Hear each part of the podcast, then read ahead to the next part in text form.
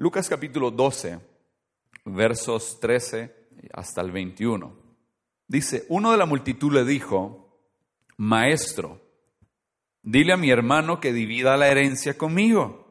Pero él le dijo, Jesús respondiendo, Hombre, ¿quién me ha puesto por juez o árbitro sobre vosotros? Y les dijo, Estad atentos y guardados de toda forma de avaricia, porque aun cuando alguien tenga abundancia, su vida no consiste en sus bienes. También le refirió una parábola diciendo, estas son las de las maneras en que Jesús amaba enseñar. Ah, la tierra de cierto hombre rico había producido mucho, diga conmigo mucho, y pensaba dentro de sí diciendo, ¿qué haré? Ya que no tengo dónde almacenar mis cosechas. Entonces dijo, esto haré, derribaré mis graneros y edificaré otros más grandes, y allí almacenaré todo mi grano y mis bienes. Y diré a mi alma, alma, tienes muchos bienes depositados para muchos años. Descansa, come, bebe, diviértete. Pero Dios le dijo, necio, esta misma noche te reclaman el alma y ahora ¿para quién será lo que has provisto? Así, ojo, como este hombre, así es el que acumula tesoro para sí y no es rico para con Dios. La pregunta he titulado este mensaje, ¿eres rico para con Dios? Que en el dinero, vamos a ver, el dinero puede ser muy peligroso y el dinero también puede ser muy útil. ¿Cuántos aquí hemos saboreado ambos extremos? La utilidad del dinero, ¿sí? Y también la peligrosidad del dinero. Entonces lo que yo quiero eh, durante estos minutos que tenemos es procurar presentarte eh, eh, los cuidados que nosotros tenemos que tener con respecto al dinero. Hoy el pastor ha estado hablando de diferentes cosas con respecto a la bendición, pero hoy yo sí quiero hablar directamente acerca del dinero. El dinero siempre se ha vuelto entre los costarricenses un tema tabú, nadie quiere saber cuánto ganan, nadie quiere, ¿verdad? Con respecto a números, nadie quiere incluso ver la, nota que se sacó en el examen, ¿verdad? Ni siquiera esos números queremos enseñar. A todo el mundo, ¿cuánto se sacó? ¿A qué le importa, verdad? Entonces, uno, uno hace ahí el, el rollo.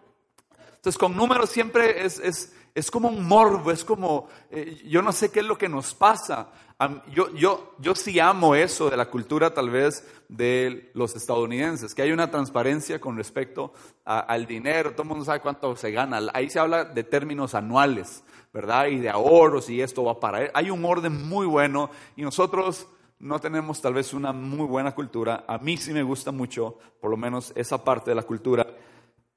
Dinero es un pedazo de papel, es lo, que nosotros llamamos como monedas de cambio. Y cada uno de estos representa un valor. Nosotros ya tenemos denominaciones. El más alto de nosotros es los 50 mil colones, ¿verdad?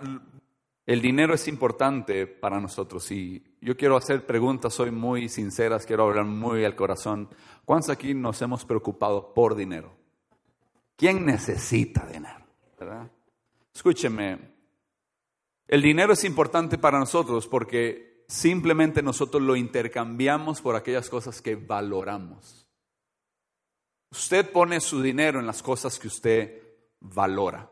Y hoy vamos a hablar de de, esto. Yo donde yo pongo mi dinero, lo que yo estoy demostrando a mi familia, a mi esposa, a mis hijos, a mis amigos, a mis papás, ¿verdad? A mis hermanos, a la gente que está alrededor, donde yo pongo mi dinero, lo que yo le estoy diciendo a ustedes, donde tengo los valores en mi corazón. Por ejemplo, ¿cuántos aquí eh, les gusta el buen sabor?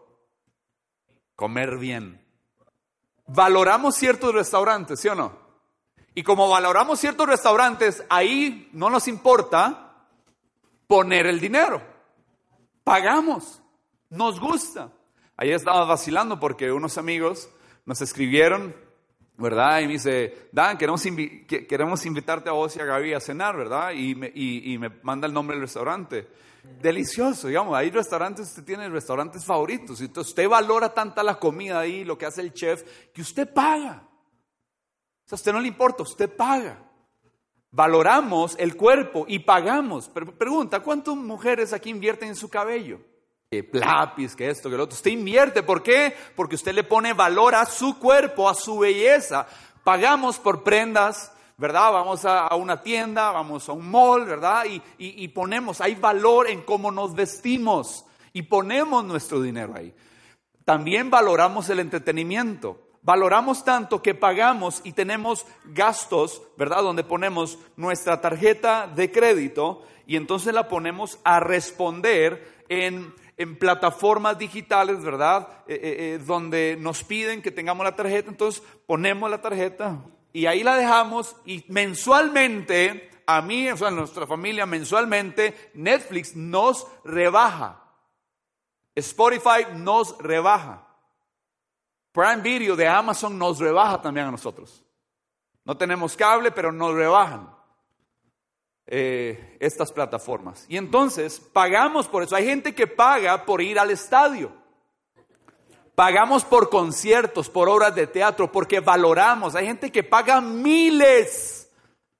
Hasta, hasta le dice al banco que le divida el pago de esos miles de ese concierto en un trimestre, un semestre o en un año. Porque ahí usted le pone valor a ese cantante, al show. Te quiere cantar ahí. Entonces nos preocupamos, valoramos estas cosas, valoramos el entretenimiento, el cuerpo, la vida, el sabor. ¿Cuántos aquí valoran la educación y pagan para estudiar?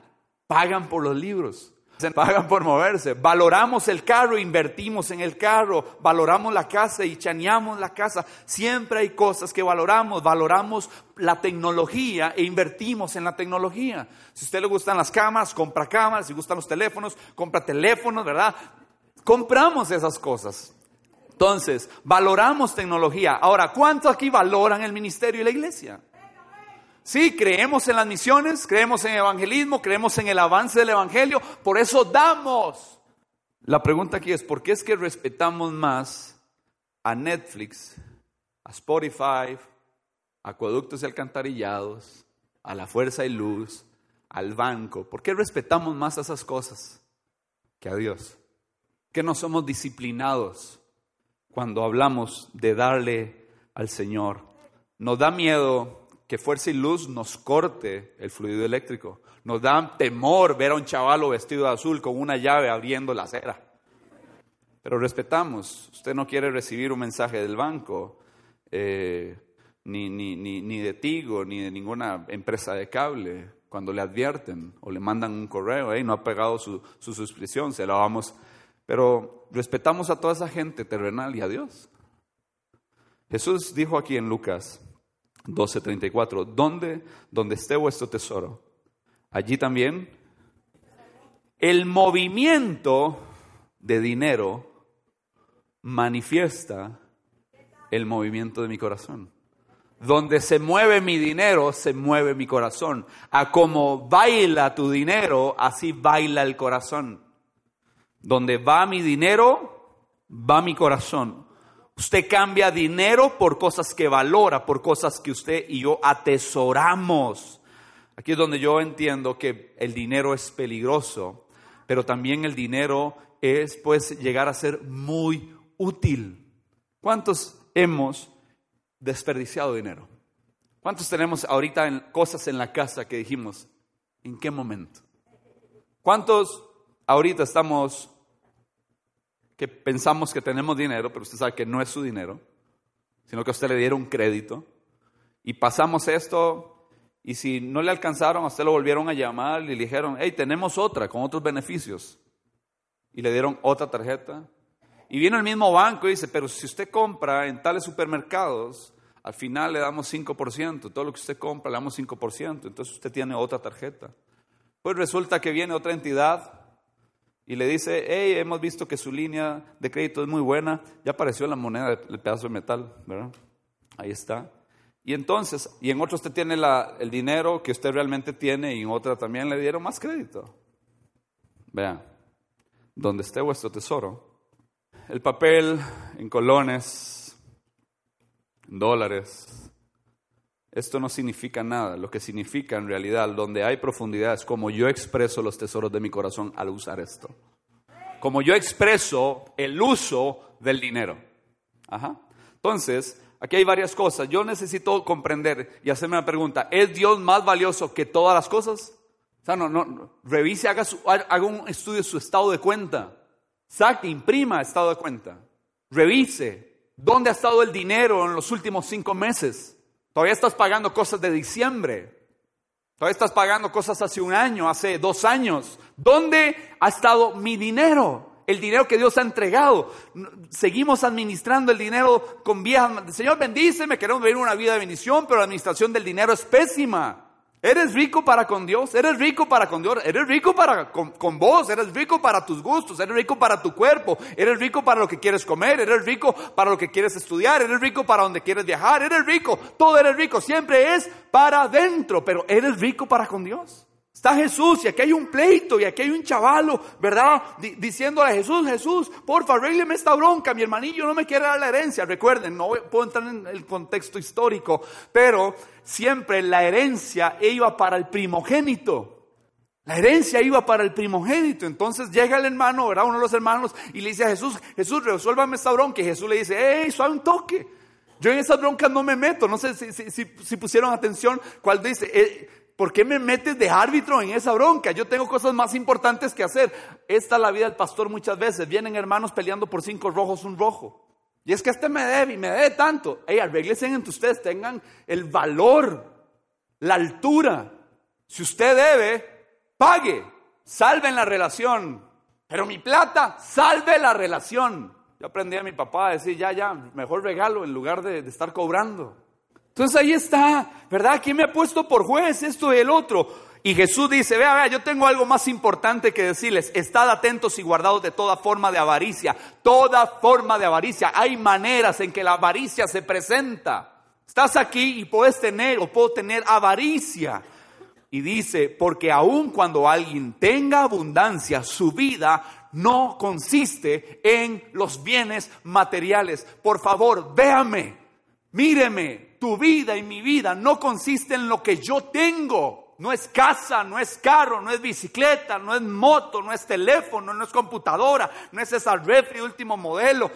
No es eso, no es ese microondas, no es esa pantallota, no, no es esa consola de videojuegos. Hay gente que se está preparando ya para comprar lo que sigue y lo que sigue y lo que sigue. Ahí está tu corazón el dinero se puede volver muy peligroso. Escúcheme, el dinero nos miente, las riquezas nos engañan, el dinero nos susurra y empieza a decir, si me pierdes vas a perder tu vida, si me pierdes tu vida va a ser aburrida, si me pierdes no vas a ser nadie. El dinero susurra, te dice, no sabes quién soy. Y Abraham Lincoln dice, si me tienes, la vida será vida en verdad. Así susurra el dinero, así susurran las tarjetas. El dinero nos dice, yo te doy vida, tú se, tu vida será eh, monótona, aburrida, vacía, insignificante, tu vida va a ser infeliz sin mí. Yo soy tu vida, dice el dinero. Y Jesús nos vuelve a repetir, su vida no consiste en sus bienes. Escúcheme, codicia es idolatría. Esa herencia, este muchacho no estaba, estaba eh, ¿verdad? pensando que esa herencia era su vida. No, no, él iba a perder su vida por esa herencia. Hay gente, hay familias peleándose por herencias. Yo repito y se los he dicho mil, mil veces, ¿verdad? Yo, le dije a mi papá, a mi, a mi papá le dije, papá, solo déjeme los libros cuando usted ya falte. Primera de Timoteo 6 dice, pero los que quieren enriquecerse caen en tentación Ahora hay, un, hay una ola, una, una tendencia, ¿verdad? Hágase rico, haga, métase en esto, métase en lo otro, eh, eh, eh, con F, con N, ¿verdad?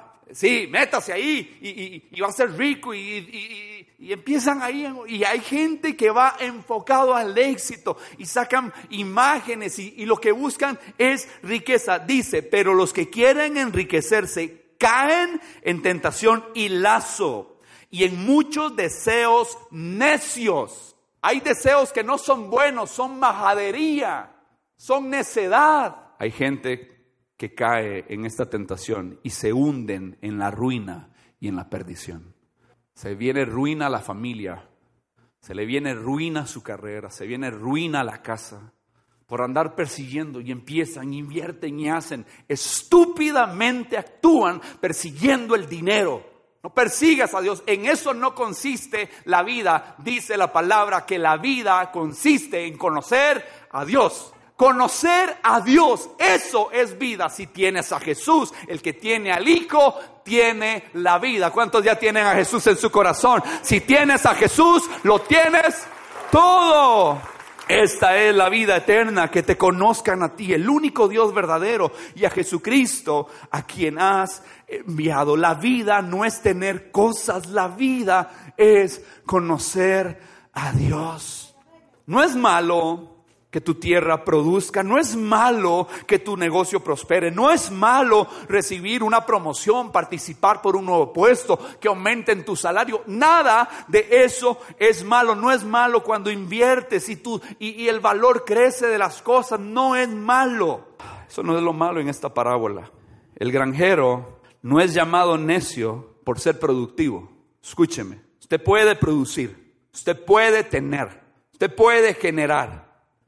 Pero Dios conoce que este mundo está caído y que necesitamos gente productiva. Dios quiere prosperar, Dios quiere dar, pero Él es llamado necio porque en su corazón nunca, nunca hubo una señal de ser rico para con Dios. Esa es la pregunta con la que empecé. ¿Eres rico para con Dios? ¿Eres rico para con Dios? ¿Eres rico para con Dios? Somos disciplinados con tantas cosas. Era literalmente, escúcheme, este hombre estaba literalmente maldito. Y esto es muy fuerte.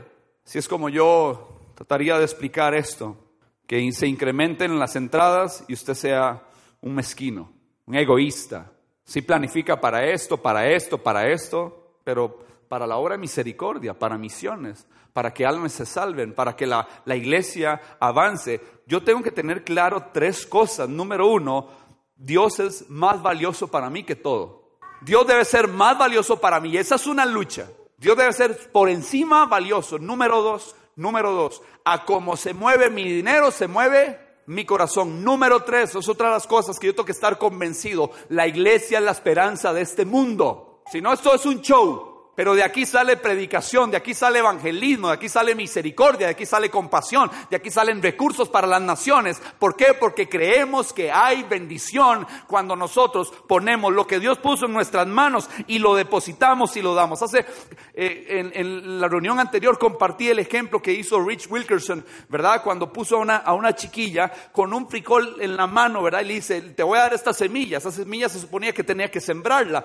Y en lugar de sembrarla, en lugar de tirarla, para que fuese sembrada, le dice, apriete el puño todo lo que usted pueda. Y entonces le pone el frijolito, ¿verdad? Que tiene el potencial de reproducirse y sacar más y más y más. Y le dice, Dios te quiere bendecir, pero no puede porque tienes el puño cerrado, estás reteniendo más de lo que es justo.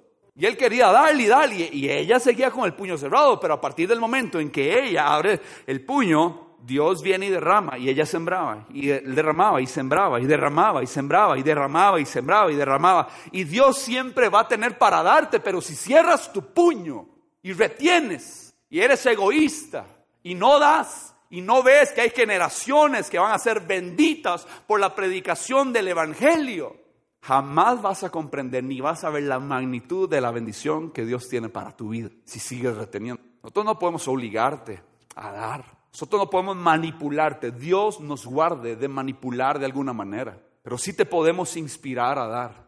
Yo recuerdo, algunos de ustedes conocen esta anécdota. Yo contaba con mi primer trabajo que fue en el mercado central que mi papá me consiguió a la edad de 12 años. Me mandó a trabajar. No, yo quería trabajar, yo quería comprar, estrenar en diciembre. Entonces me dice, bueno, vas a trabajar. Me, me consigue un trabajo en el mercado central con animales, o, hojas de plátano para hacer los tamales en diciembre, etcétera, etcétera, semillas, de todo, había de todos, ratones blancos, ratas que pasaban normalmente por ahí, todo lo que había en el mercado central. Mi primer salario, yo llego a la casa, ¿verdad? Voy en el bus de Atillo 4, llego a la casa, ¿verdad? Y mi papá me dice, ¿qué? ¿Cómo le fue? La ¿verdad? Yo ni había desarrollado. Ya, y saco el sobrecillo, ¿verdad? Que me había dado mi jefe Ricardo, que, que ya está con el Señor, ¿verdad? Y mi papá empieza ahí en la mesa, ¿verdad? Pone los billetes, le digo, bueno, hijo, esto es del Señor, lo primero es del Señor, y dice, esto es el diezmo, se llama diezmo, y me enseñó a los 12 años que era diezmar con mi primer salario. Muy bien, esto es de su mamá, muy lindo, ¿verdad? Yo, yo, yo estaba así un toque chantado, ¿verdad? Porque lo primero siempre, lo primero siempre es de Dios. Si usted no comprende eso, si usted no obedece eso, está Dice mi papá, esto es de la casa. Usted me va a aprender a honrar y esto es para mí. Y tome los pases de esta semana, ¿verdad? Siga breteando. Yo, o sea, yo no tengo bronca en dar. A mí me enseñaron desde pequeño. Pero hay gente aquí que viene a Cristo ya vieja, mañosa. Y una de las cosas difíciles en la vida es desaprender. Todo es para mí, esto para mí no me alcanza. Esa es la mentalidad. Cuando no lo agarran chamaquito y le enseñan. Pero permítanos ser sus papás espirituales y enseñarte a que dar y ser rico para con Dios. Ojo, ¿dónde estuvo la bronca de este tipo? Dios le habló, necio. Fue Dios hablándole. No fue por castigo, no fue, escúcheme, eso no era un castigo. Te vas a morir hoy por egoísta. No, no, no, no. Es que le tocaba morirse. Dice, no seas necio. Y ahora todo lo que hiciste, todo esto, ¿para quién es? Nunca pudiste ser rico para con Dios. Usted sabe que tiene cosas para compartir en la casa. Usted sabe que se le va a poner mal esa, esa comida en lugar de traerla aquí, nosotros repartirla a alguien que necesita. Necio, alma, tienes muchos bienes depositados para muchos años. Descansa, ojo, descansa, come, bebe. Esa es la vida de muchos de nosotros. Descansar, comer, fiesta, vamos, salimos, indolentes. Pero cuando yo entiendo que cuando fluimos y damos, ¿verdad? Y, Señor, ahí está para tu obra y sabemos que esto está yendo para tal nación, para tal nación, para que la obra aquí avance, para que la obra en Cartago avance, para que familias, la niñez, la juventud, los matrimonios, todo lo que estamos preparando avance. Usted sabe que eso es eterno y va a dar fruto y usted está sembrando y Dios va a poner más en tu mano porque Dios da semilla al que siembra. ¿Eres rico para con Dios? ¿Respetas a Dios? ¿Temes a Dios? Dan pero ¿qué hay de malo? Porque algunos estarán ahí sentados. ¿Qué hay de malo en viajar? ¿Y qué hay de malo en jartar? ¿Y qué hay de malo en tomar y divertirse? ¿Qué hay de malo en ir a la playa o viajar a otro país? ¿Qué hay de malo? No hay nada de malo, ¿verdad? Si no existiera Dios, si no existiera Dios ni resurrección, no es nada de malo. Pero Pablo nos deja un pasaje para bofetearnos en esta mañana. Si los muertos no resucitan, 1 Corintios 15, 32, si los muertos no resucitan, comamos y bebamos, que mañana moriremos. Si los muertos no resucitan, coman, diviértanse, harten, vaya fiesta, carnitas, ah, váyase para el bar. Ah, ah, ah, pero hay resurrección. Usted va a resucitar, yo voy a resucitar. Si morimos, vamos a resucitar. Si no morimos, nos vamos en el aire. Eso es una clase escatología otro día. Pero usted va a pasar la eternidad en algún lugar. Y usted, va, usted y yo vamos a dar cuenta de cómo administramos lo que es de Él. Porque Dios es más valioso. Donde se mueve mi dinero, se mueve mi corazón. Dios sí existe. Y en Él hay resurrección. El que acumula tesoro para sí y no es rico para con Dios. Esa frase a mí de anoche para hoy me ha estado haciendo pensar. Dan, ¿has sido rico para con Dios? ¿He sido rico para con Dios? Dios pone y yo qué he hecho con eso. No es una pregunta para usted, es una pregunta para todos nosotros. Mi papá siempre me dice, uno tiene plata para lo que uno quiere. Usted no fue creado para las cosas, usted fue creado para Dios. Repito, usted y yo no fuimos creados en función de las cosas, nosotros fuimos creados en función para adorar a Dios. Tu vida no consiste en tus posesiones. Alma, tienes muchos bienes depositados para muchos años. Descansa, come, bebe y diviértete. Pero si él hubiera dicho, Dios, todo esto es tuyo. Si el hombre de esa parábola hubiera dicho, Dios, todo es tuyo. Aquí está. Damos trabajo, alimentamos al pobre, bendecimos al que no tiene, enviamos misioneros suplimos las necesidades. ¿sí? Yo tengo suficiente, no necesito más. Y me has dado más que suficiente y no lo voy a retener. No quiero ser un necio. Usted puede guardarse de los males del dinero. ¿Cómo? Valore a Dios. Tome nota. Le voy a dar cuatro cositas. Número uno, valore a Dios. ¿Cómo valoras a Dios? En su palabra. nuestro trabajo va a ser que valores a Dios. Una de, los, de las frases favoritas mías es hacer de cada uno de ustedes un discípulo cuyo deleite sea Cristo. Usted está aquí, ya sabe dónde se va a meter, ¿verdad? ¿Dónde se va a meter? Un lugar donde quieren que yo me deleite en Jesús, no en las cosas. Número dos, ore para ser libre del amor al dinero. ¿Cuánto necesitamos orar de esa manera, siendo sinceros? Señor, no quiero amar al dinero, quiero amarte a ti. Y como te amo a ti, sé dónde voy a poner el dinero. Número tres, confíe en las promesas que Dios va a satisfacer cada una de tus necesidades. Dice la palabra, y mi Dios proveerá a todos vos, a todas vuestras necesidades conforme a sus riquezas en gloria en Cristo Jesús. Y Dios puede hacer que toda gracia abunde para vosotros, a fin de que teniendo siempre todo lo suficiente en todas las cosas, abundéis para toda buena obra. Buscad primeramente el reino de Dios y su justicia, y estas cosas materiales serán añadidas. Mi alma debe descansar en estas promesas. Número cuatro, aparte por favor, aparte de manera disciplinada lo que es de Dios. Después podemos hablar de esto, no sé si el pastor va a hablar todavía más profundo acerca de esto y ya hemos tenido nuestras discusiones. Pero primera de Corintios 16.2 dice que el primer día de la semana cada uno de vosotros aparte y guarde según haya prosperado para que cuando yo vaya no se recojan entonces ofrendas. Si cada uno de nosotros apartar, aquí está Pablo diciendo, apártenlo, háganlo. Pero entonces tiene que venir uno, ¿verdad? Porque el egoísmo se ha adueñado de muchos corazones y entonces hay que estar levantando ofrendas y esto sería lo más lindo. Yo sueño el día, escúcheme, de ser como muchas iglesias que admiro, donde la gente simplemente dé. Entran gozosos a dar y no hay que hacer ese espacio de las ofrendas. Porque de manera voluntaria, ¿qué? Damos. ¿Me estoy dando a entender? Quieren ser libres de una adicción, ¿verdad? De, pornografía, de drogas, de, esto, del otro, pero no quieren ser libres de, la codicia y del egoísmo. Entonces sí necesito la liberación para unas cosas, pero para otras, eh, no, ahí no me libere. Entonces nos volvemos selectivos con, con el beneficio que la cruz nos da de ser libres de avaricia, de codicia y de egoísmo. Pablo insta y toma la iniciativa de que las ofrendas deben ser regulares. Hay sabiduría en planificar las ofrendas. Nosotros ahorita lo que usamos es el medio electrónico. ¿Qué dice esto? La ofrenda esporádica, sin planificar, significa que usted y yo tratamos la ofrenda, no la tratamos como algo de nuestra vida de adoración. Ahí cuando yo tengo ahí y la doy y hoy no ando y esto y el otro. Vean, yo tengo que entender, yo nunca he visto a nadie, si hablase del diezmo, yo nunca he visto a nadie peleando por dar más. Siempre la bronca es, y usted ve, el diezmo es esto y el diezmo no es de esto y el diezmo, les voy a decir, diezmo es el kinder del dar. Si nosotros diéramos según la ley, usted dice, eso no es de la ley. Si diéramos conforme a la ley, hay que dar 10% para sostener a los pastores, 10% para manutención del, del, templo y 3% para sostener a viudas y a huérfanos. Son 23%. ¿Cuántos dicen amén? Vamos a dar el, el 23% como dice la ley. Nadie pelea por dar más del 10. Siempre en el corazón es dar menos.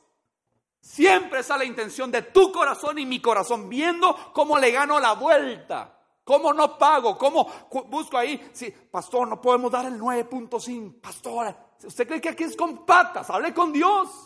Y la Biblia, escúcheme, si alguien da, ah, pero eso ya no está en el Nuevo Testamento.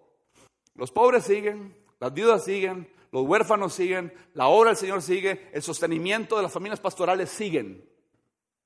Eso sigue. Y cuando el diezmo empieza, empieza sin ley. Empieza Abraham dando sin ley, dio de su corazón un tema de voluntad. Después vino la ley para el 23%. ¿Cuántos dicen amén? Ah, ¿ve? Ah, no, así pues sí, el 10%, pastor. Y el enemigo quiere cegarte. Cegarte. Hay gente que va a tener problemas. Escúcheme, no dé, por favor, no dé. No dé. No ve, si usted tiene ahí bronca por obligación, Diego, ya, por obligación, toma esa vara. Ahí, y hacen cachirulos y los meten en las cajas. Así da la gente a veces ofrendas. Un puño ahí, va con un odio esa vara. Si, ah, si tuvieran fuerza, ah, desbaratan las monedas. Pero si es una vara, no dé, porfa, no dé, no dé. Porque, Dan, ¿cuánto doy? Como usted propuso, según usted ha ganado. Esa es la pregunta que todo el mundo hace. ¿Cuánto doy? ¿Cómo doy? Mi respuesta en esta hora es, según como Dios te haya prosperado, da. Escúcheme, ojo esto, a mí me cuesta, pa, me cuesta entender que demos, o sea, que ni siquiera. Tenemos hoy a Jesús y ni siquiera a, la generosidad de la gente del Antiguo Testamento podemos llegar teniendo hoy la cruz, teniendo hoy a Jesús, teniendo la obra de redención, al que dio todo, y nos ponemos en cochinadas para dar. Oro el día.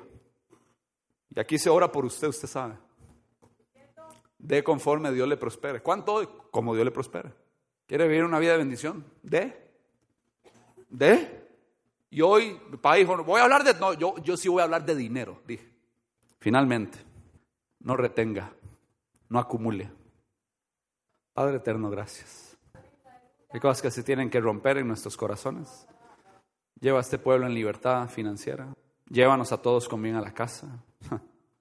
Perdónanos si haya habido egoísmo, avaricia, codicia, si hemos retenido más de lo que es justo. Señor, perdónanos y dígale usted a Dios, yo, yo, yo no conozco su rollo, pero dígale, Señor, si no he sido rico contigo, yo quiero aprender.